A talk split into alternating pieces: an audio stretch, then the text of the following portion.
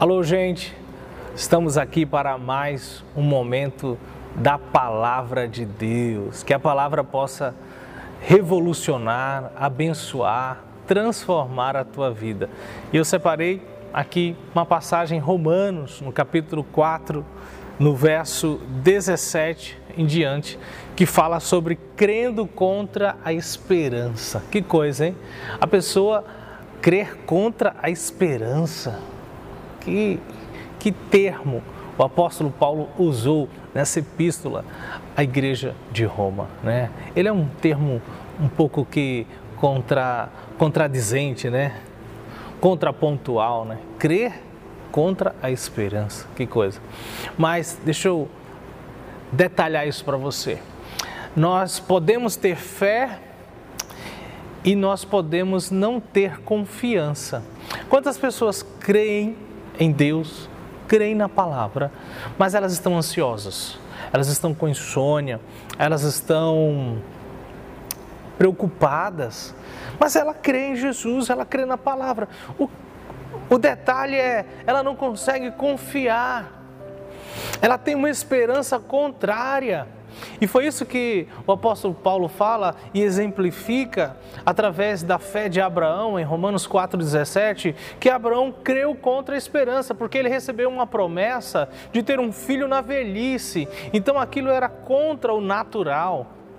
Você está numa situação que você já se considera perdedor, algo que já foi, algo que não volta mais, uma situação muito difícil, muito delicada. Então, essa situação é uma situação perdida. São situações e circunstâncias adversas, são momentos difíceis da vida. É uma empresa que faliu, é um casamento que está prestes a divorciar ou se não já divorciou, é um, uma vida espiritual totalmente desgastada.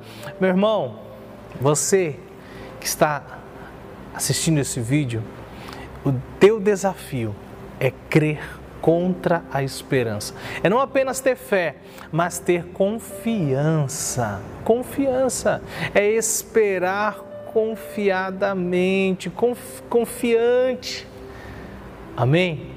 Então, esse é o desafio. Deixa eu ler aqui com você, Romanos 4,17. Como está escrito, eu constituí pai de muitas nações.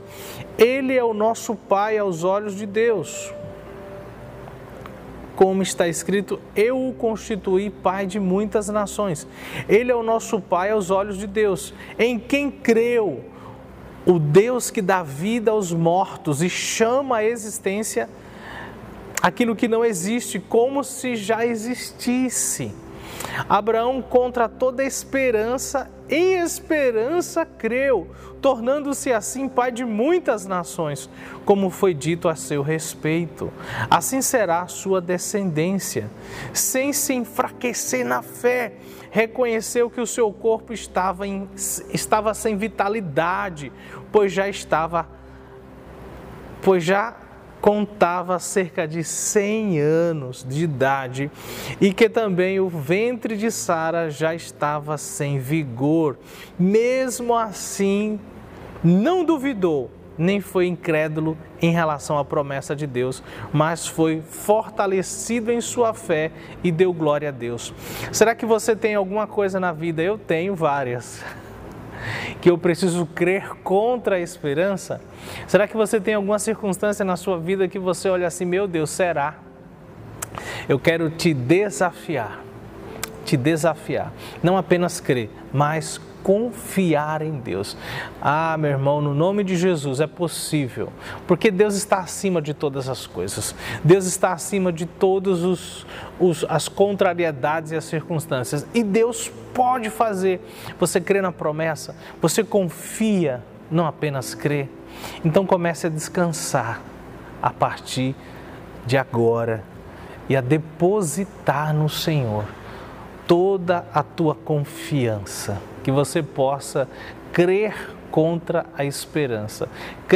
Quem crer contra a esperança, ele profere, ele profere, ele libera uma palavra de vida. Então comece a liberar uma palavra de vida sobre tudo aquilo que já foi, que morreu, que se perdeu. Comece a liberar, comece a proferir, comece a proferir. Você lembra de Zacarias, o pai do profeta João? Ele não creu na palavra né, profética do anjo quando ele estava no santuário, no seu, na, no seu turno de vigília, no seu turno de oração. E, e o anjo falou: Por que tu não crestes, tu ficarás sem falar até o menino nascer. E quando o menino nasceu, na hora de dar o nome, João falou, a boca dele falou, ele, ele ficou, a língua dele né, foi liberada. E o que foi que aconteceu? Por causa da dúvida, ele foi emudecido, ele ficou sem falar. Meu irmão, se você tem fé e confiança, comece a falar, porque quem não fala é, é cheio de dúvidas, está com o coração duvidoso.